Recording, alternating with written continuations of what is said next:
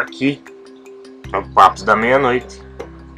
E eu tava lendo, escutando a Tatiana Feltrin falar sobre um livro do Lewis, que é sobre o diabo.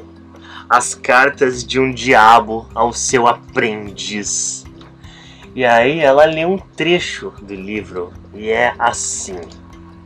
Agora eu queria ler para vocês também um trechinho do brinde, né? Proposto pelo Maldanado, né? Pelo Screwtape, naquele jantar de formatura, né? Das novas turmas de diabos e tudo mais. Só lembrando que o C.S. Lewis escreve essa continuação das cartas, né? Esse discurso do Maldanado em 1959, ou seja, aqui nós já estamos em meio à Guerra Fria. Então vamos lá, eu vou ler aqui para vocês um trechinho que começa na página 196. Ele diz o seguinte: olha só, isso é o diabo falando.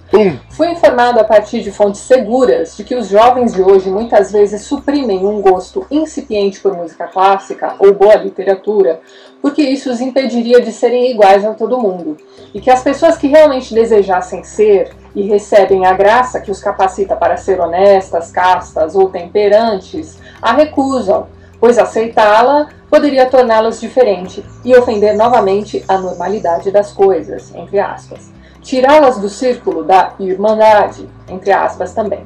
Prejudicar sua integração como grupo. Elas poderiam tornar-se indivíduos. Que horror! Mas para frente ele continua, olha só. Nesse meio tempo, como um efeito colateral bem-vindo, os poucos, cada vez menos, que não se encaixam na normalidade, tornando-se como todo mundo, de forma regular, homogênea e integrada, tendem cada vez mais a se tornarem os verdadeiros pedantes, excêntricos que todo mundo de qualquer forma já achava que eles eram. Pois a suspeita muitas vezes gera a coisa suspeita. Já que, independente do que eu faça, os vizinhos vão me achar uma bruxa ou um agente comunista, aquilo de que me rotularem, irei acabar me tornando. Em consequência disso, temos agora uma inteligência que, embora seja muito pequena, é muito útil à causa do inferno. Mais para baixo, olha só. E não é lindo ver como a democracia, no sentido mágico, está agora fazendo para nós todo o trabalho outrora feito pelas ditaduras mais antigas e pelos mesmos métodos?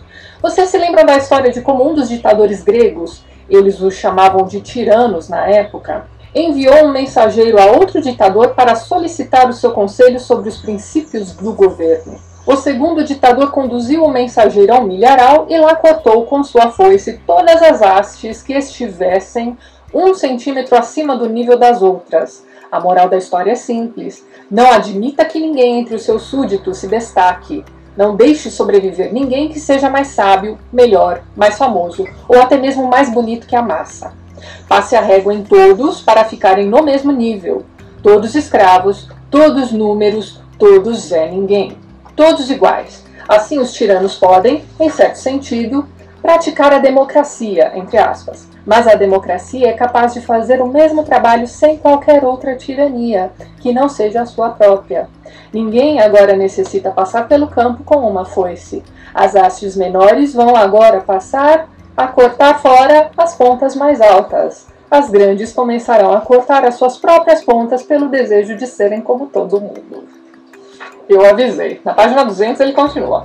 Assim, o aluno mais inteligente permanecerá democraticamente acorrentado a seus colegas da mesma idade por toda a sua carreira escolar. E um menino capaz de compreender Ésquilo ou Dante será obrigado a ficar sentado, ouvindo seus contemporâneos, tentando soletrar Vovô viu a uva. É o bom e velho nivelar por baixo, hein? Vamos lá. Os poucos que possam querer aprender serão pervertidos. Afinal, quem são eles para querer se destacar de seus colegas? De qualquer forma, os professores, ou devo dizer as babás, ficarão muito ocupados dando assistência aos ignorantes e tapinhas nas costas para gastar o seu tempo com o ensino de verdade. Não temos mais que planejar e trabalhar duro para espalhar prepotência imperturbável e ignorância incurável entre os homens. Os pequenos vermes mesmos farão isso por nós.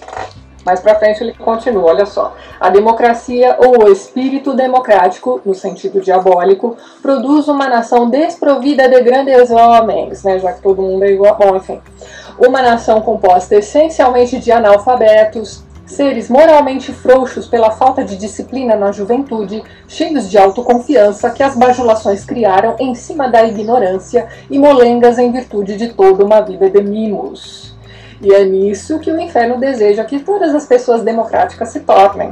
Pois quando uma nação assim entra em conflito com uma nação em que os filhos foram postos para estudar, onde o talento é colocado em um alto patamar, e onde a massa ignorante não é autorizada a ter nenhuma voz em assuntos públicos, apenas um resultado é possível. Eu vou parar por aqui, mas o negócio é espetacular. E de novo, é um discurso do diabo.